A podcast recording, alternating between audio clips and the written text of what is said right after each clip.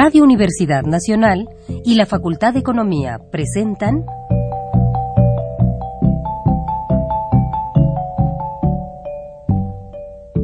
Los bienes terrenales.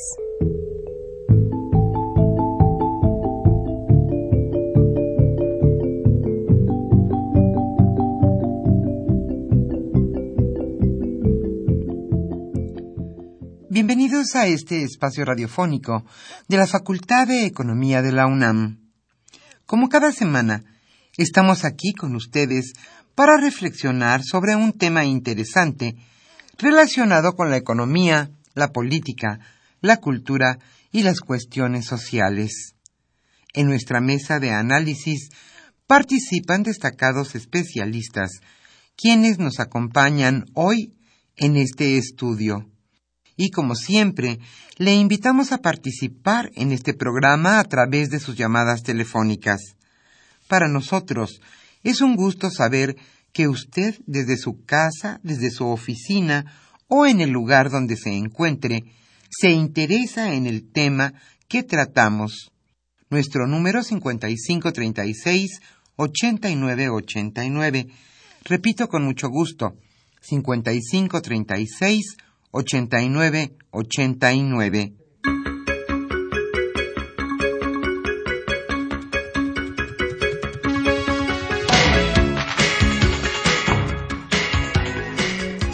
En este viernes de lluvia aquí en la Ciudad de México y de caos vial, estamos nuevamente con ustedes en su programa Los bienes terrenales. El tema que hoy abordaremos en nuestro programa es la movilidad social en México. Carlos Javier Cabrera Adame charlará en esta ocasión con Rafael Buendía García y con Roberto Vélez Grajales. Roberto Vélez Grajales es director del programa de movilidad social del Centro de Estudios Espinosa Iglesias y Rafael Buendía y Carlos Javier Cabrera son catedráticos de la Facultad de Economía de la UNAM. Nuestro tema la movilidad social en México. Como siempre le invitamos a participar en este programa a través de sus llamadas telefónicas. Y como siempre la Facultad de Economía les obsequiará un libro a los primeros radioescuchas, radioescuchas que se comuniquen.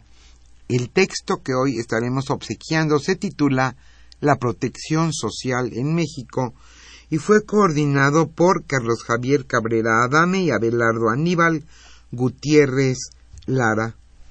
Antes de iniciar nuestra mesa de análisis, le invitamos a escuchar la economía durante la semana.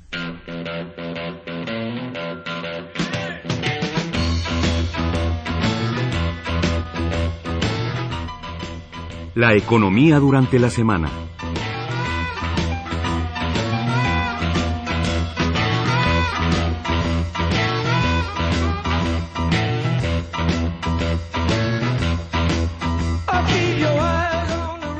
Continúa la impunidad a cinco años de la tragedia de la guardería ABC. En el Ángel de la Independencia salió la marcha. Se conmemoraba más que conmemorar, se recordaba el quinto aniversario del incendio de la guardería ABC. En la marcha iban padres y madres de los menores fallecidos quienes exigieron de nueva cuenta una audiencia con el presidente Enrique Peña Nieto para externar su inconformidad por la impunidad en la investigación y también por su desatención sostuvieron, pues como precandidato se comprometió a dar prioridad al caso. Los padres señalaron queremos que cumpla con la promesa de otorgar la justicia que nos dé la cara, que nos reciba y escuche de viva voz cómo fue la tragedia en la guardería ABC. Cinco años sin que haya verdaderos culpables. Esto solo puede suceder en un país donde la justicia ni es pronta ni es expedita.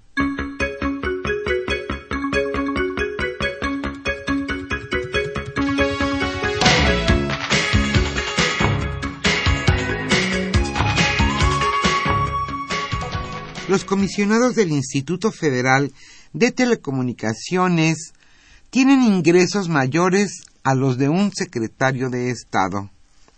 Hoy en primera plana el periódico El Universal señala lo siguiente.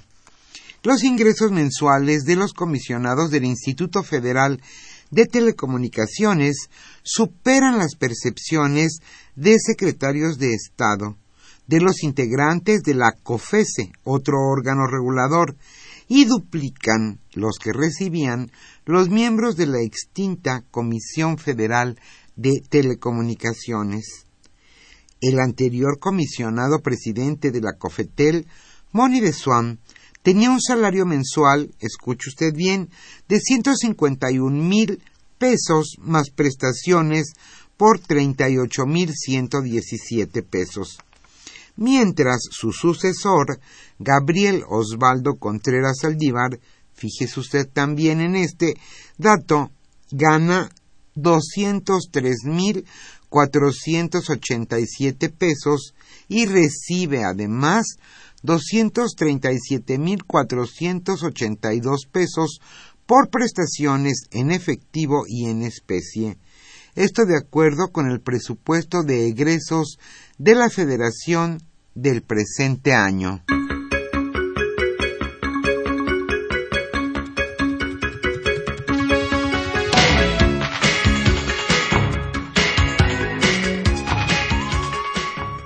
Llegó la euforia por el fútbol.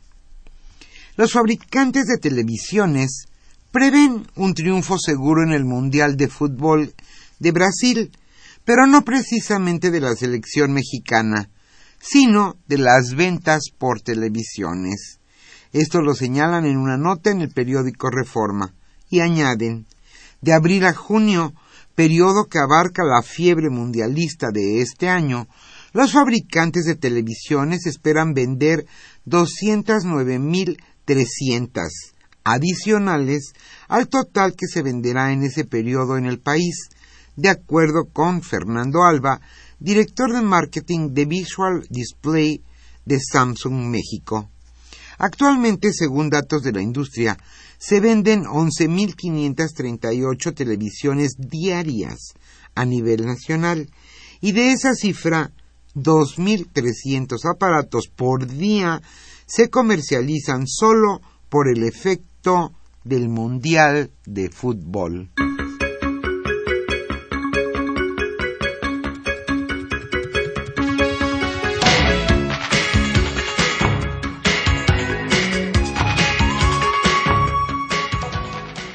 Y una buena noticia.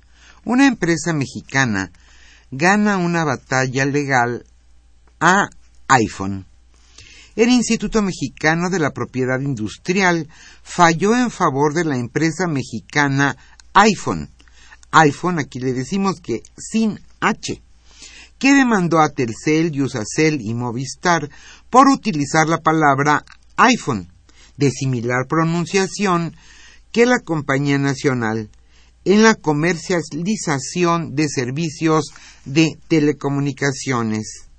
Debido a que iPhone, sin H, fue anteriormente demandada por Apple, que perdió el juicio, la resolución del Instituto Mexicano de la Propiedad Industrial ha sido clave para la empresa mexicana y para que se inicie un proceso civil por reparación de daños que podría implicar una indemnización de hasta 1.500 millones de dólares por parte de Apple, propietaria de iPhone y las tres compañías de telefonía celular.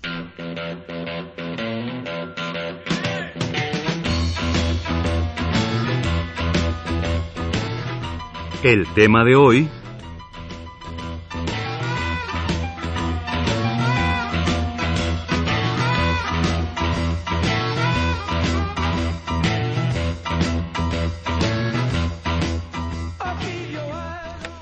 Como señalamos al inicio de este programa, el tema que hoy abordaremos en nuestra mesa de análisis es la movilidad social en México. Hoy nos acompaña y es un gusto para este programa que esté con nosotros Roberto Vélez Grajales. Él es director del programa de movilidad social del Centro de Estudios Espinosa Iglesias. Rafael Buendía García y Carlos Javier Cabrera Adame charlarán con él sobre este tema sin duda importante en nuestra sociedad, la movilidad social en México. Como siempre, le invitamos a participar en este programa a través de sus llamadas telefónicas. Para nosotros es un gusto recibir sus preguntas y comentarios sobre el tema. El libro que hoy estaremos obsequiando a los primeros radioescuchas que se comuniquen a los bienes terrenales se titula La protección social en México y fue coordinado por Carlos Javier Cabrera Adame y Abelardo Aníbal Gutiérrez Lara.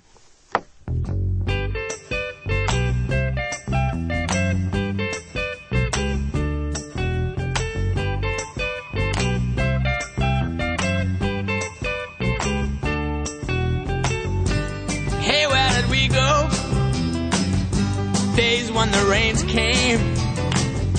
Down in the hollow, playing a new game, laughing and a running, hey, hey, skipping and a jumping.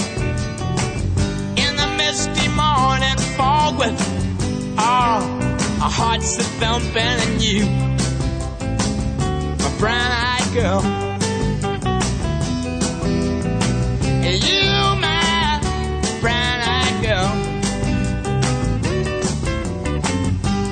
And whatever happened to Tuesday and so slow?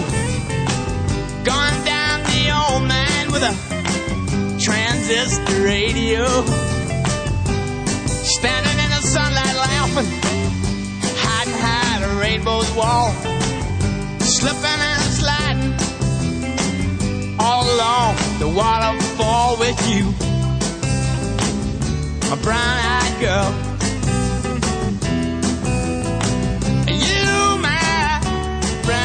Do you remember?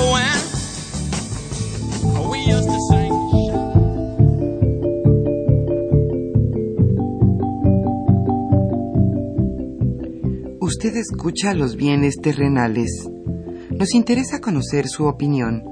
Le invitamos a comunicarse a este programa al teléfono 5536 89 89. Repetimos con mucho gusto, 5536 89 89.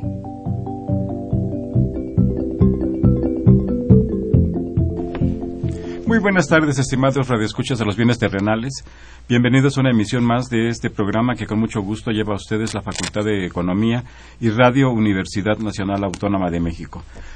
Pues, como ya se comentó en la parte introductoria del programa, vamos a, a platicar hoy con Roberto Vélez Grajales y eh, ya nuestro muy conocido amigo Rafael Buendía García sobre eh, un informe que preparó la Fundación, si, si estoy mal, me, me, dice es el Centro de Estudios Espinosa Iglesias, que se titula Informe de Movilidad Social en México 2013.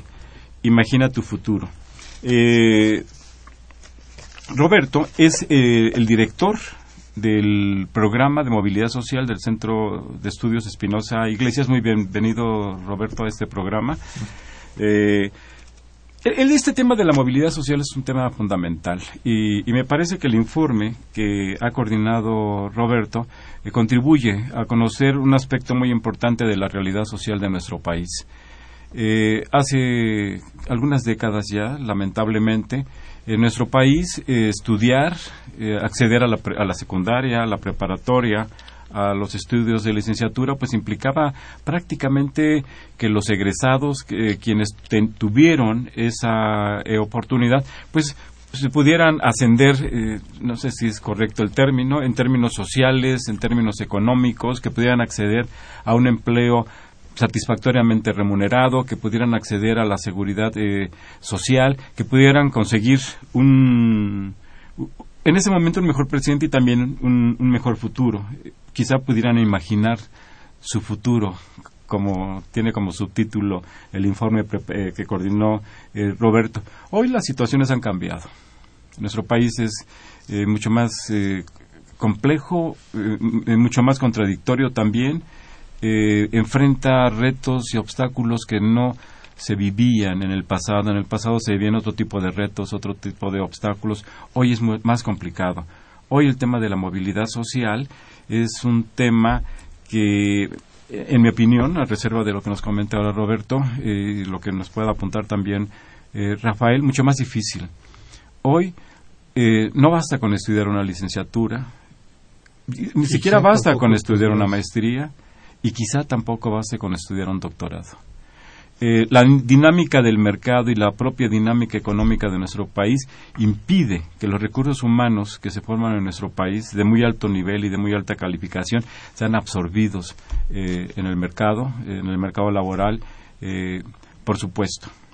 Entonces, esto ha introducido un, elemento de incertidumbre en la sociedad que, que debería ser contemplado como un elemento de la cohesión social. En el documento se plantea que el tema tiene que ver con la cohesión social eh, y, quizá eh, en, la metodología que ha elaborado Coneval para la medición multidimensional de la pobreza se menciona el tema de la cohesión social, pero parece que no lo aterrizan suficientemente utilizan el coeficiente de Gini como uno de los indicadores, pero este tema de la movilidad social creo que sería un factor que fortalecería eh, o, que podría eh, emitir cierta luz sobre este problema, sobre esta, esta cuestión de la, de la cuestión social.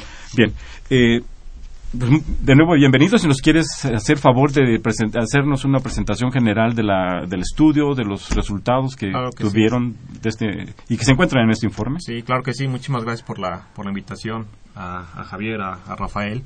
Eh, yo creo que tendríamos que empezar eh, por, por explicarle al auditorio a qué nos referimos nosotros con movilidad social. Es decir, em, en la literatura podemos encontrar muchas definiciones de movilidad social eh, que se mide en distintos ámbitos y en distintos niveles. Entonces nosotros básicamente nos concentramos principalmente en lo que llamamos movilidad social intergeneracional en términos relativos. Es decir,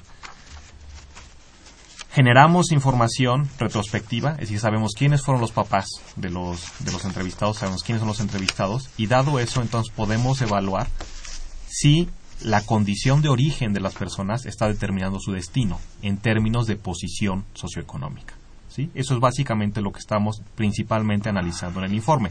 Obviamente, el tipo de información que generamos también nos permite evaluar cuestiones que llamamos de movilidad social absoluta, es decir, no cambios, no la, no la posibilidad de cambios en posición en la clasificación socioeconómica, sino eh, esto a lo que tú haces referencia en un principio, que es el cambio en el nivel, es decir, en la condición socioeconómica. Estoy mejor, estoy peor o estoy igual que la generación que la generación anterior. Entonces, eh, con base en esta encuesta que levantamos en el 2011, que tiene un antecedente en 2006, eh, eh, hicimos este, este análisis a partir de, em, de eh, comisionar varios artículos de investigación y con base en los resultados de estos artículos de investigación generamos el informe.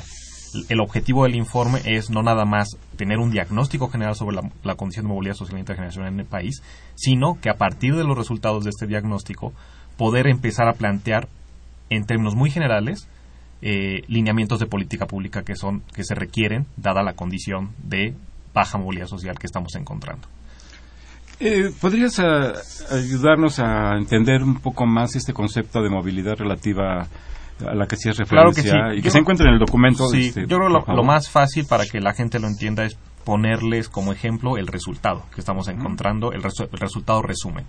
Entonces, si nosotros eh, dividimos a la población en grupos de eh, nivel socioeconómico, y decimos tenemos cinco grupos, ¿no? A lo que llamamos en economía quintiles. Entonces, tenemos a nuestros padres que pertenecían a algún quintil y nosotros pertenecemos a algún quintil. Entonces, vamos a suponer que yo nací en que, que, mis padres estaban en el quintil más bajo de la estructura socioeconómica, el quintil 1. Y la pregunta es, ¿dónde terminé yo?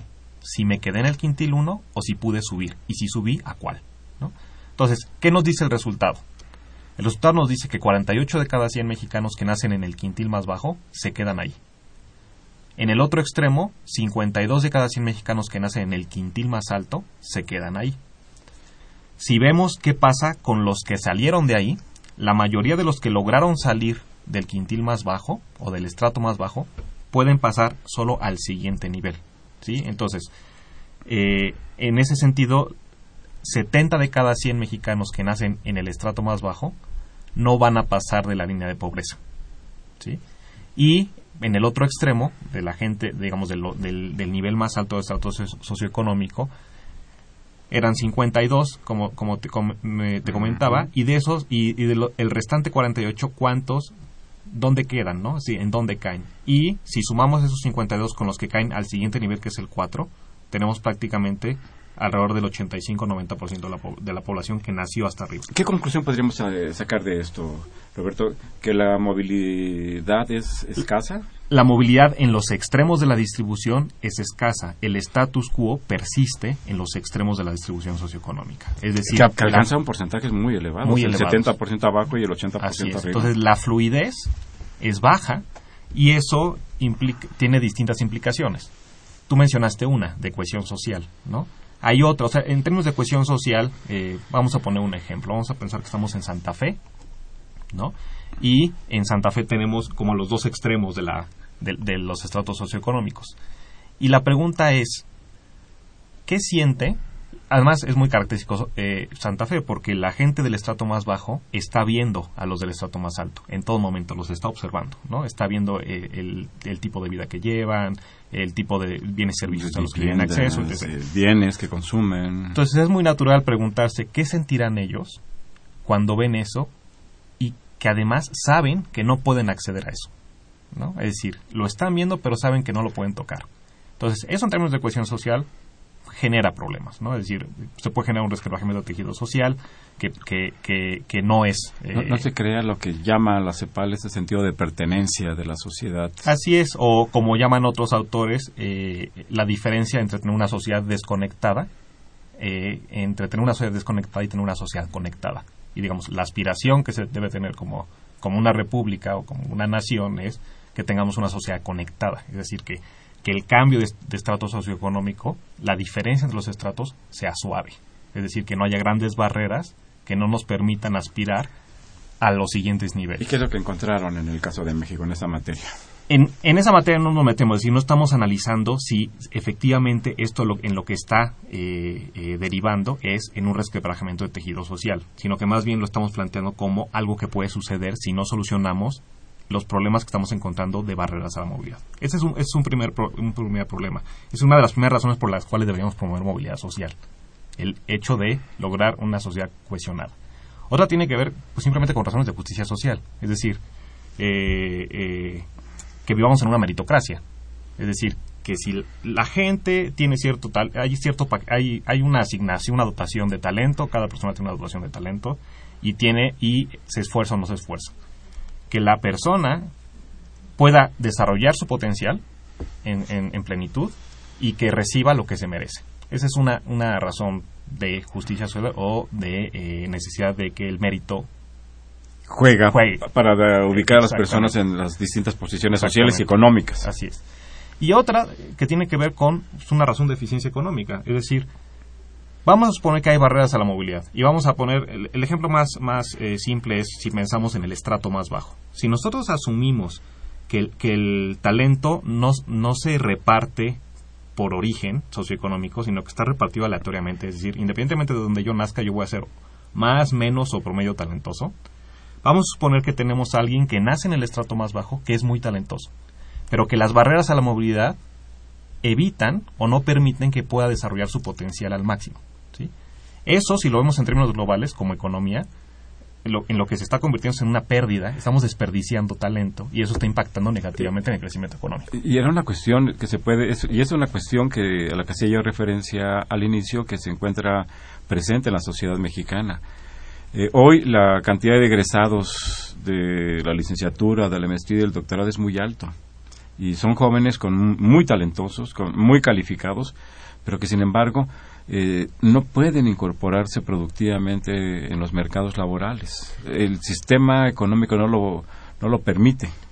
qué bueno que mencionas eso, porque en realidad las barreras no están, eh, digamos, nosotros identificamos la mayoría de las barreras en un momento del ciclo de vida, o sea, no están únicamente en el, en, el sistema escolarizado, o sea, en el sistema de educación, sino que el sistema de educación identificamos un cuello de botella, pero luego cuando pasamos también al mercado laboral, ese cuello de botella que estamos identificando en educación se replica en realización socioeconómica. Y después lo que encontramos es esta diferenciación que tú hacías de tienes acceso o no acceso a seguridad social. El problema de los choques adversos a los que enfrenta la población que está, que está desprotegida hace que esos choques, el costo que generan a las familias, se herede a la siguiente generación. Y entonces el círculo, o en este caso el ciclo de vida, el círculo vicioso, va acompañando todo el ciclo de vida y se transfiere intergeneracionalmente. ¿no? Eso es algo que estamos encontrando.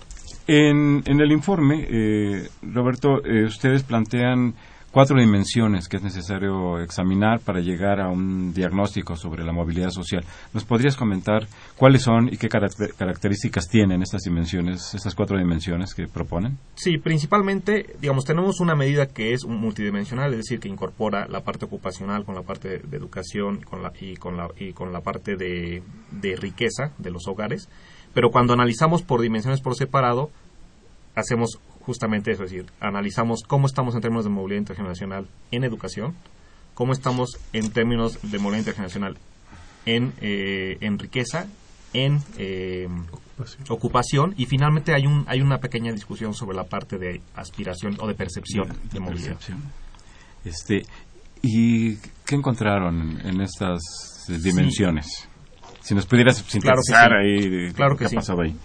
Yo les mencioné al principio que nos íbamos a concentrar en la parte de movilidad relativa nada más, pero aquí es importante eh, eh, decir algo sobre movilidad absoluta, es decir, cambios en niveles. Entonces, en educación lo que encontramos en general es que no importa quiénes sean nuestros padres, como población mexicana, eso no evita que podamos lograr primaria o secundaria, ¿no? Pero el paso de secundaria preparatoria ya empieza a estar determinado por quiénes son nuestros padres en términos educativos y en términos socioeconómicos. Es a lo que yo a lo que yo llamaba hace un momento el cuello de botella. Es decir, como Estado estamos funcionando hasta la secundaria sin meternos a temas de calidad, pero como Estado estamos estamos funcionando más o menos hasta nivel secundaria, pero después ya no. después el Estado no está logrando hacer su trabajo eh, y entonces el logro de, de completar ciclo educativo depende más bien de quiénes son nuestros padres es el cuello de botella. Cuando eso lo trasladamos a ocupación, que es un análisis más sociológico, es decir, eh, el, paso de eh, ocupaciones manuales o no manuales, este cuello de botella se replica. Es decir, hay mucha movilidad entre, eh, es decir, si mi papá está en una, en una manual, yo, soy, yo estoy en una actividad manual, sí o no. Y, pero dentro de las manuales hay de muchos tipos, ¿no? Desde más baja, desde más baja sofisticación hasta más alta sofisticación, al igual que en las no manuales. Eh, lo que encontramos es mucha movilidad entre las manuales y mucho, mucha movilidad entre las no manuales, pero el cruce entre ellas es mínimo. Una vez más, este cuello de botella que estamos identificando en educación se está reflejando en realización eh, ocupacional. ¿sí? Y finalmente, en la, parte, en la parte de riqueza, lo que hicimos fue construir un índice de riqueza con base en activos y servicios del hogar, porque como nuestra encuesta es retrospectiva, es decir, yo voy y te pregunto, oye, a los 14 años, ¿cómo era tu casa? Eso es más fácil preguntarlo que preguntarte cuánto ganaban tus papás cuando tenías 14 años. Ahí la memoria es más, es, más difícil, ¿no? Entonces lo que hacemos es no construir un, índice, eh, es decir, no utilizar ingreso, movilidad de ingresos, sino utilizar eh, movilidad de riqueza, que es un índice de activos y servicios del hogar. Y ahí lo que se encuentra nuevamente es que hay una persistencia importante en los extremos de la distribución, es decir, la gente que nace en eh, en hogares con niveles de riqueza bajos, se quedan, eh, la persistencia es, es alta, es decir, se queda con una mayor probabilidad, y en el otro extremo pasa lo mismo.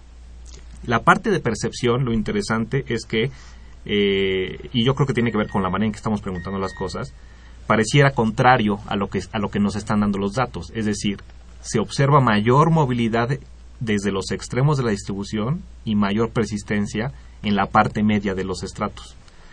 Y, y a lo que yo lo achaco es, eh, digamos, son varias cosas, pero una muy importante es que la gente en realidad no te está contestando eh, la percepción sobre movilidad relativa, decir, sobre cambios de posición, sino lo que te está contestando es percepción en nivel o en calidad de vida. Y entonces por eso se voltea.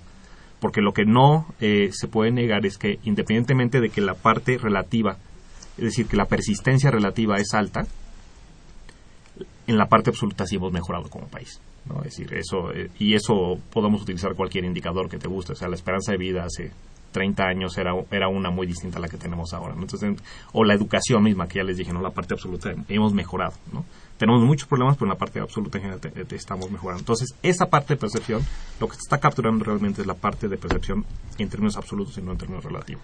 Eh, ¿Quisieras hacer un comentario, Rafa? Ya Roberto nos ha hecho favor de explicarnos, eh, nos ha dado un panorama con grandes trazos del el informe y de la metodología que, que han seguido, que han utilizado. Bueno, son varias las impresiones que a mí me dieron en cuanto al informe. Y lo primero es esto de la movilidad intergeneracional, ¿no? Es decir, cuando uno ve los dos extremos, el quintil 1 que está en el informe y el quintil 5 que es el más rico, me llama mucho la atención que podríamos aseverar que están condenados el 48% de los pobres a ser pobres, ¿no? y el 52% a ser ricos, están condenados a ser ricos. Pero curiosamente, eh, los quintiles intermedios, hay una movilidad en ellos mismos, pero la movilidad hacia abajo es mayor que hacia arriba. ¿no? en algunos casos Entonces, eh, me hizo, presenta esa situación. ¿no? me hizo reflexionar sobre lo que aseveraba Fernando Cortés ¿no? en el informe del 2012 que en el Coneval, en este informe nuevo, decían que hay un 30% de la población que ya es vulnerable, ¿no? Es decir, a los 50 y fracción de millones de pobres, ahora en este nuevo informe hay un 30% de la población que puede ser pobre, ¿no? Esa es la expectativa, si cambian las condiciones económicas. Y entonces aquí en este cuadro, dices, efectivamente, ahí se expresa la vulnerabilidad. Sí, sí ahí yo te mencionaría dos, eh, dos, este, dos eh, referencias que no son el informe. Uno, efectivamente, este, esto que ha planteado Fernando y el, el resultado que sacaron de, de, pobreza multidimensional de población de 0 a 17 versus adultos, ¿no? Y tú lo que encuentras es que la proporción de población eh, infantil, le voy a llamar, en pobreza es mayor que la de los adultos. Es decir, estamos produciendo pobres y si eso se sostiene en el tiempo, entonces mañana tendremos más pobres que hoy. Ese es el primero. Y el segundo, esta parte de vulnerabilidad a la, a la que hace referencia Fernando, eh, si nos vamos, por ejemplo, al estudio de movilidad económica, que es movilidad intrageneracional del Banco Mundial, que se publicó hace poco también, eh, lo que muestra en el caso mexicano es que sí, efectivamente, ellos definen, lo, definen clase media que aquí en realidad, pero en términos absolutos, no en términos relativos como lo estamos manejando nosotros, pero definen clase media en términos absolutos y lo que dicen es, miren, en los últimos años sí ha crecido la clase media, pero la mayor parte del componente de clase media es vulnerable, es decir, la probabilidad de que se vuelvan a caer es alta. ¿no? Entonces, eso sí es, eso es muy importante mencionarlo. Eh, si les parece, hacemos una pausa y regresamos en un, en un momento a los bienes terrenales.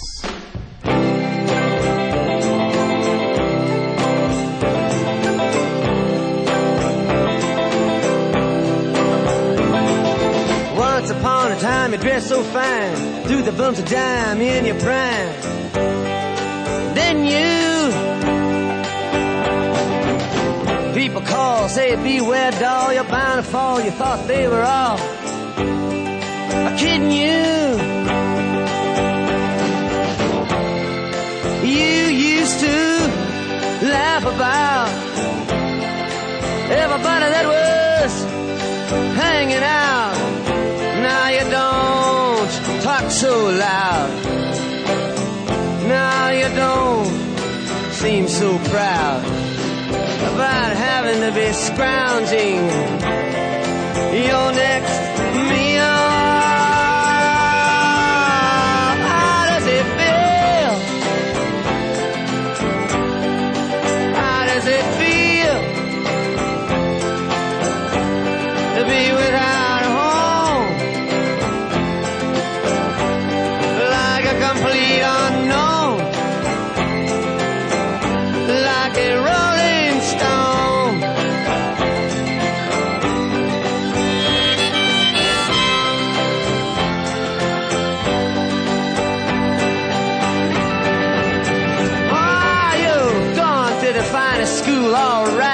this lonely, but you know you only used to get juiced in it.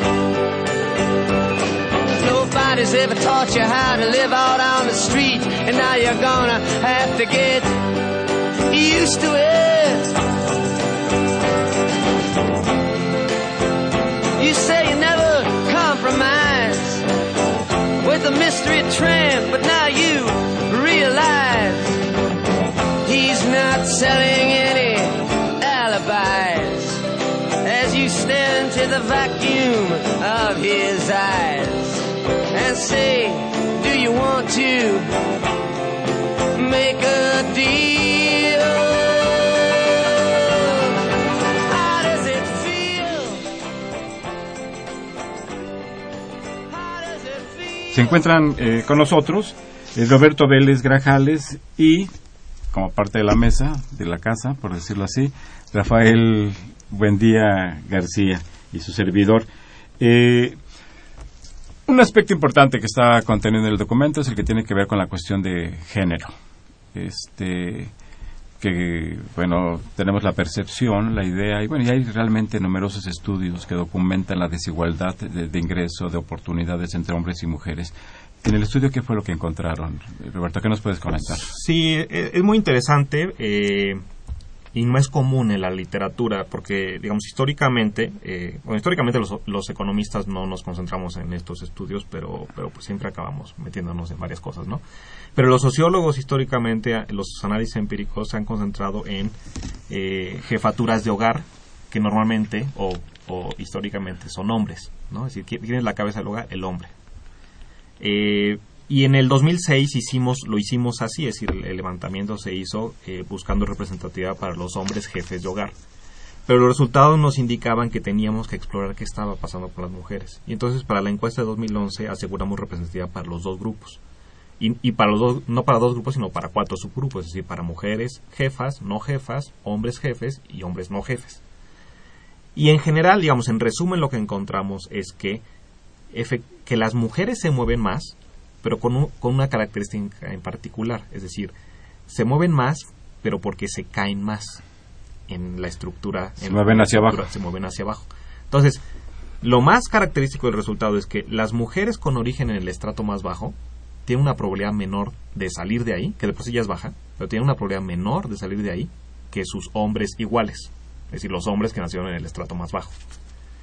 Y cuando vamos al otro extremo de la distribución, las mujeres que nacieron en el, en el, en el quinto piso, en el quinto piso del edificio, eh, tienen mayor probabilidad de caerse que los hombres que nacieron en el quinto piso. ¿no? Entonces empezamos a explorar las posibles, las posibles eh, explicaciones a esto. Y tiene que ver, eh, y uno empieza a pensar en muchas cosas, es decir, desde asignación de recursos al interior del hogar, niño, niño versus niña, hasta eh, modelos de rol eh, asignados también eh, al interior del hogar, niña versus niño, pasando también por la parte escolarizada, pero sobre todo en la parte de eh, inserción en mercado laboral. Y entonces, eh, una de, los- de las primeras correlaciones que dijimos, vamos a ver qué sale, ¿no? Entonces veíamos si la educación del padre de los entrevistados estaba correlacionada con la condición de participación laboral. En el caso de los hombres, no importa la condición, la condición de educación del padre, la, eh, la participación laboral es prácticamente siempre la misma, muy alta, ¿no? Arriba del 80%, eh, independientemente de quién, de quién haya sido mi papá en términos educativos. Pero cuando vamos al, al caso de las mujeres, resulta que la condición de educativa del padre sí eh, eh, identificamos una correlación este, positiva, es decir, a mayor nivel educativo del padre, de la entrevistada, una mayor proporción de mujeres trabaja. Entonces, si pensamos en los, en los padres que no tenían, que no tenían educación, eh, ningún tipo de educación, eh, es menos de la mitad de las mujeres las que trabajan. Si vamos al otro extremo, es decir, los padres que tuvieron este, educación superior, es arriba del 70% las mujeres que trabajan.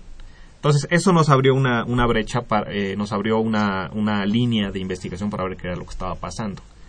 Y eh, en particular hicimos un estudio sobre modelos de rol en el hogar y formación de preferencias. Es decir, la pregunta aquí es, en términos de, participación laboral femenina, si importa quién fue mi mamá y si el hecho de que mi mamá haya trabajado o no haya trabajado incrementa la probabilidad de que mi esposa trabaje. ¿no? Esto es- sigue toda una literatura económica de Raquel Fernández y sus coautores. Y nosotros cuando hacemos ese análisis, que es econométrico, es decir, aquí ya no son correlaciones, ya estamos haciendo análisis de causalidad, identificamos que el hecho de tener una madre, o sea, que, que el hombre entrevistado, el hecho de que tenga una madre trabajadora, incrementa la probabilidad de que la esposa de ese hombre trabaje. Es decir, el modelo de rol al interior del hogar está siendo afectado por quién fue la mamá del, del, del esposo. ¿no? Y entonces dijimos, bueno, ok, ya sabemos eso, pero eso cómo está pegando a la siguiente generación, decir, a los hijos, de, a los hijos en ese hogar. Entonces yo soy el esposo, está mi mujer y a mí me entrevistaron. Pero también les hacemos preguntas sobre sus hijos en asignación de tareas o asignación de recursos. En términos de asignación de tareas les preguntábamos, si usted tiene que pedirle a sus hijos eh, hacer labores del hogar, barrer, este tipo de cosas, ¿a quién se lo pide? ¿A quién se lo pide? ¿A quién le pide hacerlo? ¿A la niña, al niño o a los dos? ¿No? Y en términos de asignación de recursos o de inversión al interior del hogar, la pregunta que se hacía es, si usted no tiene dinero suficiente para mandar a sus hijos a la escuela, ¿a quién manda? ¿A la niña, al niño o a los dos? Bueno, regresando al análisis econométrico este que hacemos, resulta que el hecho de tener, en este caso, una abuela trabajadora, hace que la asignación de recursos en el hogar para los niños sea más igualitaria. Y que también la ¿Una asignación... abuela o una madre? O, Una abuela. Abuela. La abuela es la que está determinando. Entonces, la- el hecho de tener una abuela trabajadora reduce la probabilidad de desigualdades al interior del hogar, tanto en asignación de recursos como en asignación de tareas, de, tareas domésticas. ¿no? Entonces, ¿qué es lo que estamos identificando? Que los modelos de rol se están transmitiendo intergeneracionalmente y que de alguna manera tenemos que romper con eso si es que nosotros lo que queremos asegurar son libertades efectivas, no solo para los hombres, sino también para las mujeres. Eh, yo te quisiera comentar una cuestión, eh, Roberto, que tiene que ver con la desigualdad económica en, en México. Eh, esa desigualdad económica, pues es un factor, ustedes lo consideran en, en la parte de ingreso, pero es un factor muy importante para condicionar la, la estructura social de nuestro país. Esta desigualdad, pues hace que eh, prácticamente 23 eh, millones de mexicanos, de acuerdo a la encuesta nacional de ingreso de los hogares, perciban hasta un salario mínimo y que más o menos un poco más de 40% de los perceptores de ingresos perciban hasta dos salarios, eh, que estaríamos hablando de este un poco menos de cuatro mil pesos. Esta situación pues condiciona eh, una, una situación social. Claro. Limita las posibilidades de acceso a la educación, limita las posibilidades de, de eh, o- eh, tener ocupaciones eh, adecuadas, de mejorar las condiciones de trabajo y de vida en general de la población. Y esto pues está este es un- esta es una cuestión que determina nuestra, nuestra nuestro presente social. Sí. O sea, digo, primero decir que igualdad de oportunidades no implica igualdad de resultados, o desigualdad de oportunidades no implica desigualdad de resultados. Ahora, Claro. eso ya en los hechos eh, tampoco es tan distinto, es decir, la desigualdad de oportunidades se está reflejando en desigualdad de resultados, que es a lo que tú te refieres con desigualdad económica. O realiza, con desigualdad económica, o sea, desigualdad de realización socioeconómica. Sí, ¿Sí? sí, sí, me refiero a la desigualdad de ingresos Sí. de, la- de la- de las Sí, personas. en esa dimensión, que es ingreso. Ahora, si tú analizas los, los la literatura, los estudios empíricos sobre la correlación que existe, digamos, la, la correlación existente, no, no causalidad, pero sí correlación existente entre movilidad y desigualdad, eh, movilidad social y desigualdad de ingreso, en este caso, eh, resulta que eh, en, los, en las sociedades altamente desiguales, el, el tema de movilidad social es bajo, es decir, hay ba- se da en contextos de baja movilidad.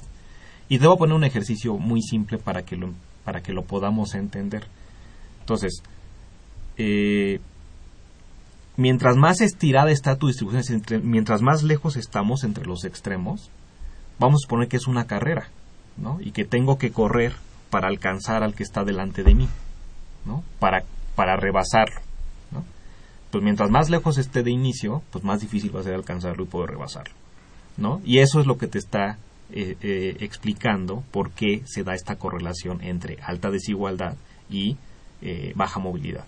Entonces, lo que está pasando con la desigualdad de ingreso es que, dado que no existen estas condiciones para igualar oportunidades para que después se traduzcan en igualdad de resultados, hace que la desigualdad económica no se dé en un momento en el tiempo, sino que persista intergeneracionalmente. Es decir, se traslade de generación en generación. Efectivamente, así es. Y, y de hecho lo que eh, se observa, de acuerdo a, a distintos informes eh, pues de Coneval y de INEGI a través de las encuestas que, levantan, es que hay una proporción, pues sobre todo a partir del año 2006 eh, al presente, de un incremento muy significativo de las personas que tienen esa movilidad hacia atrás, del número de personas que pasan en- a engrosar los niveles de, de pobreza, de pobreza absoluta y de pobreza moderada, como se ha llamado. Sí, siguiendo este, esta línea, a mí otra cosa que a mí me llama mucho la atención es que si uno revisa, por ejemplo, eh, el cuadro de índice socioeconómico del hogar actual con respecto al índice socioeconómico del hogar, hogar de origen, que voy a mencionar, en el quintil 1 era 48% y en el quintil 5 52%. ¿no? Pero cuando te vas a la percepción, en esos mismos, curiosamente los más ricos dicen que es un 43% que están en la misma posición. Es- Es decir, hay un 7% que percibe que disminuyó así es. su, su, su posición relativa y en el caso del quintil 1 es todavía más, son 12 puntos la reducción, ¿no? Es, decir, que en todos. Exactamente. Entonces, en todos hay una percepción de que a lo mejor, ¿no? Están mal o están bien. ¿no? Sí, lo y que en este caso, es que, están bien. así ¿no? que en el extremo inferior lo que están percibiendo es que están saliendo de la condición, una mayor proporción de los que realmente están saliendo. Y en el, en el extremo superior es que una mayor proporción están percibiendo que se están cayendo en términos relativos. ¿Eso qué es lo que está diciendo? Pues pensé en lo que tú de- en lo que tú lo que tú comentabas, Javier.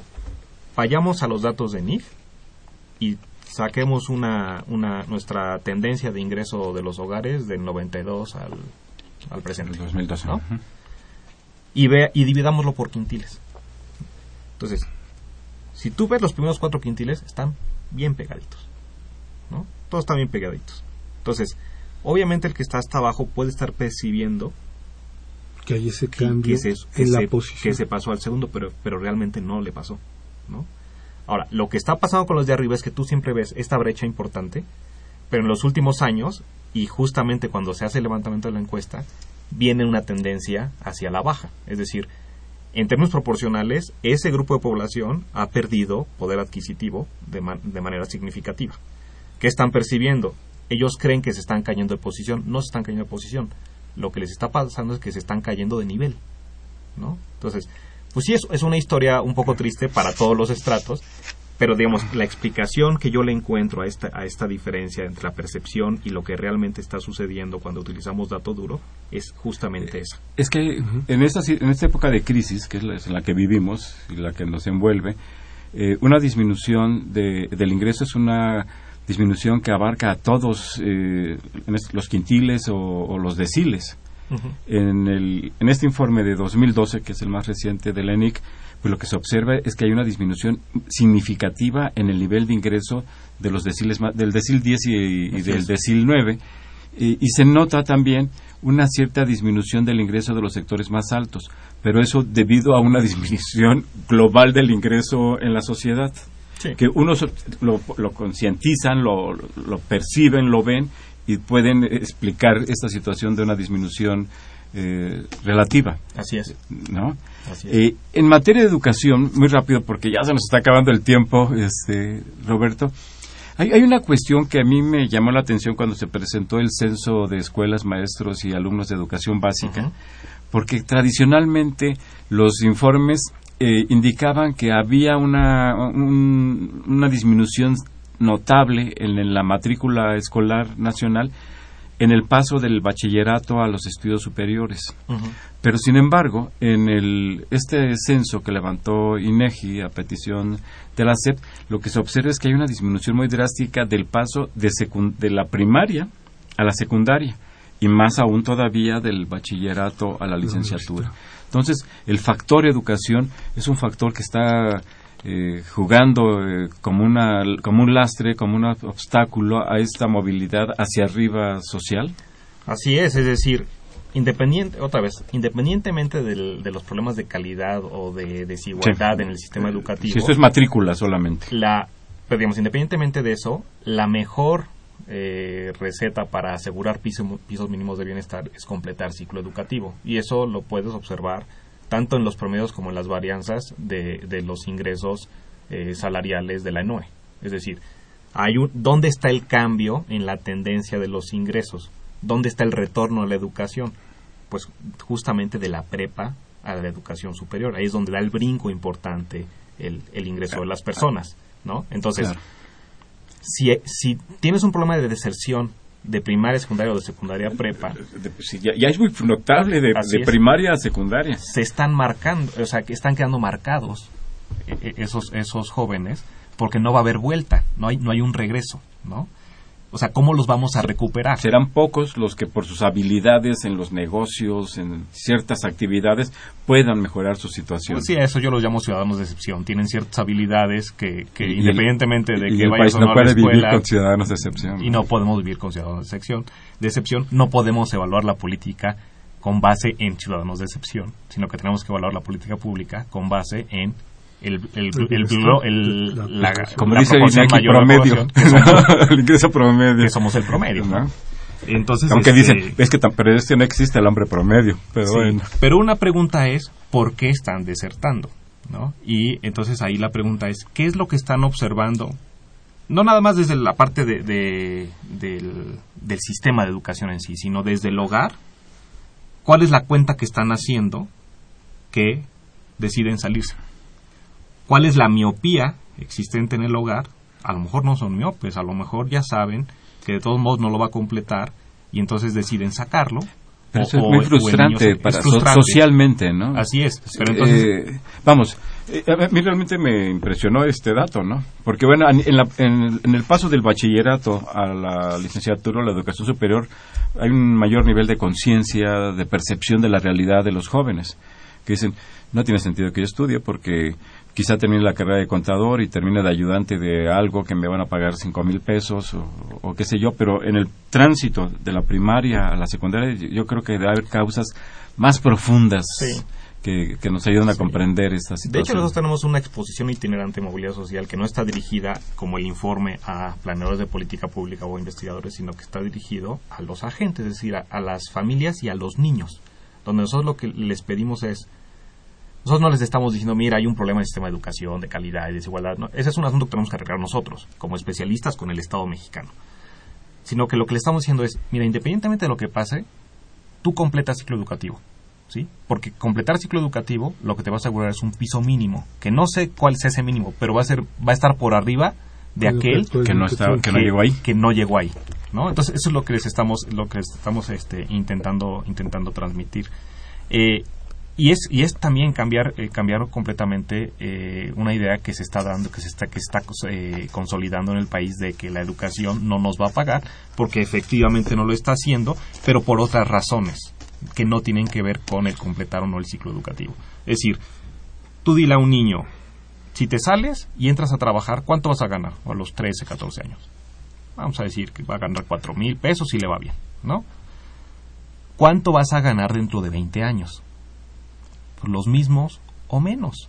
Lo que pasa ¿no? es que es muy difícil que se lo Claro. pueda plantear. No pueden hacer la cuenta. Si no- es decir, pues ellos no han estudiado, ellos efectivamente no han estudiado, y no pueden hacer la cuenta de ingreso permanente. Están haciendo una cuenta de flujo, ¿no? Pero en realidad tú lo que tienes que tienes que hacer conciencia en la población es de que no tienen que hacer la suma de no tienen que hacer la cuenta de flujo, sino la cuenta del promedio de la suma de los flujos. Si no tiene inconveniente, vamos a ceder momentáneamente el micrófono a nuestro Freddy Escuchas. David Santiago Montesinos, gracias por escucharnos. Él habla de Coacalco, Estado de México. Eh, es profesionista independiente. Eh, si se pudiera comentar sobre la situación de la economía y, y su crecimiento.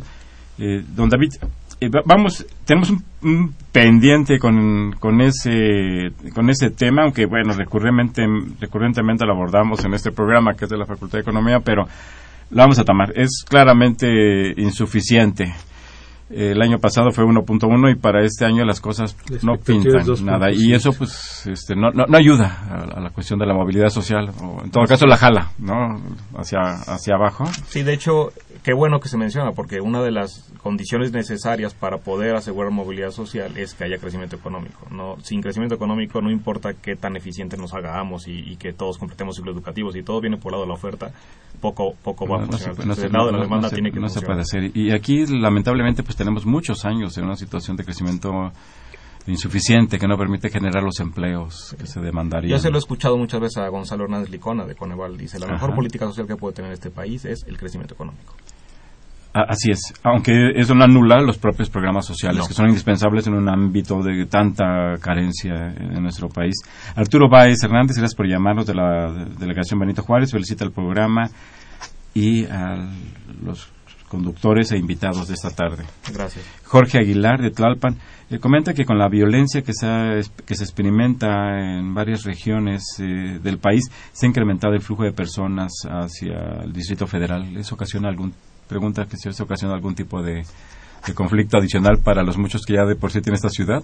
Más bien lo adereza, ¿no? ¿Adereza? Eh, Sí, digamos, no tengo claro si efectivamente está dando eso en el, digamos, si, se va a consolidar ese flujo. Porque más bien, porque más bien al revés, pero puede que, pero hubo un, unos, los últimos años la percepción era que el DF era más seguro, Que, el resto. Eh, pero digamos en términos de inserción de a mercado laboral pues obviamente que te genera conflicto no porque si tu si tu demanda por trabajadores no puede cubrir esa oferta pues hay, hay problemas. Don Jesús Ríos un saludo. Él habla de la delegación Miguel Hidalgo. eh, plantea eh, frente a países eh, donde el estancamiento de la movilidad social se ha hecho manifiesto, ¿qué lugar ocupa México en ese contexto? Y bueno, y nos hace una sugerencia. Se propone una mesa de debate con el profesor Rolando Cordera, el profesor Carlos Tello, el profesor Ibarra, Muñoz, sobre el libro de, de Piketty, de Thomas Piketty. Hoy se los vamos a proponer con mucho gusto, don Jesús. Y de hecho, con, a todos los, a los que acaba de mencionar eh, don Jesús, eh, hemos discutido este, este informe y me parece que valdría mucho la pena que discutieran el, el libro de Piketty, que está en el centro de esta discusión. Eh, en el, la, la, pregunta era sobre comparación internacional, ¿no? Sí, sobre, comparación tenemos, digo, desafortunadamente no tenemos información como para más de 10, de 10 o, o 20 o 30 eh, países, pero por ejemplo si nos podemos comparar con países como Estados Unidos, Chile o eh, las economías de estado de bienestar del, norte de Europa. Y si nada más tomamos en cuenta este 48 de cada 100 que se quedan en el, en el estrato más bajo, y en el caso de Estados Unidos, sorprendentemente es el más cercano a México, que es 42 de cada 100, y eso eh, lo que nos está reflejando es que efectivamente la desigualdad económica está jugando un rol importante, es decir, todo este sistema de protección social que no está consolidado en Estados Unidos como en otros países de, estados de bienestar, está viéndose reflejado en movilidad social. Y cuando nos vamos a, por ejemplo, Noruega, Dinamarca, tal, este 48 es la mitad, es decir, salen mucho más. Eh, don Juan Manuel Perusquía, de la delegación Cuauhtémoc, eh, felicita el programa, muchas gracias por su llamado. Leopoldo Ruiz, de Coyoacán, profesor de la Prepa 6. ¿Cómo ha sido en los últimos 30 años el cambio estructural en la educación? ¿Y con qué facilidad los profesionistas puedan acceder a un empleo con respecto a hace 30 años? Nos queda un minuto, un minuto y medio. Yo diría que, digamos que de, eh, justamente lo que comentábamos, tenemos un cuello de botella de, nivel medio a superior y el problema de inserción eh, tiene que ver con problemas de demanda, pero también con problemas de calidad en educación. Así es. Y, bueno, y, por supuesto con la incapacidad de crear empleos en el país que, tenemos. es a lo que me refiero que estamos con la parte de demanda. Roberto Adame de Coyoacán, él es abogado. Gracias por llamar. ¿Qué medidas ha promovido el gobierno para, eh, para promover el desarrollo económico en las comunidades rurales? Están los programas de oportunidades, básicamente. Este, si en materia productiva. Y hay como 60, y bueno, de los productores, pequeños productores.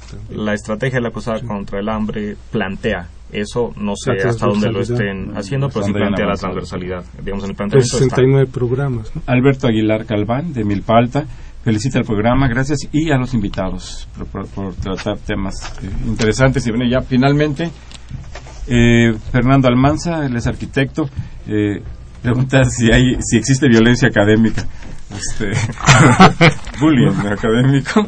Este, bueno, se nos ha agotado el tiempo. Muchas gracias por haber estado aquí con nosotros. No, eh, muchísimas. eh, Roberto Vélez Grajales, eh, coordinador del programa de movilidad social del Centro de Estudios Espinosa Iglesias. Muchas gracias por estar con nosotros. Muchísimas gracias a ustedes por la invitación. Este, pues Rafa y su servidor. Nos vemos el próximo les agradecemos que nos escuchen. Les recuerdo que Los Bienes Terrenales es un programa de la Facultad de Economía y de Radio Universidad Nacional Autónoma de México. Muchas gracias y muy buenas tardes y los esperamos el próximo viernes.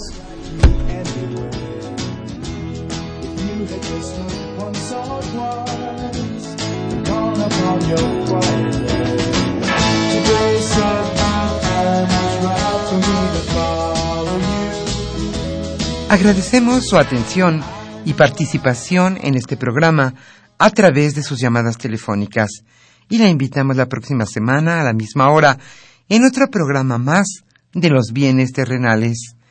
La coordinación general fue de Carlos Javier Cabrera Adame, la coordinación académica de Aníbal Gutiérrez, Roberto Cabral, Alejandro Pérez Pascual, Rubén Antonio Miguel y Leonardo Lomelí Vanegas. En los controles técnicos, nuestros compañeros Miguel Ángel Ferrini y Agustín Mulia. Y en la voz y producción, su amiga Irma Espinosa, quien se despide de ustedes y le desea un agradable fin de semana.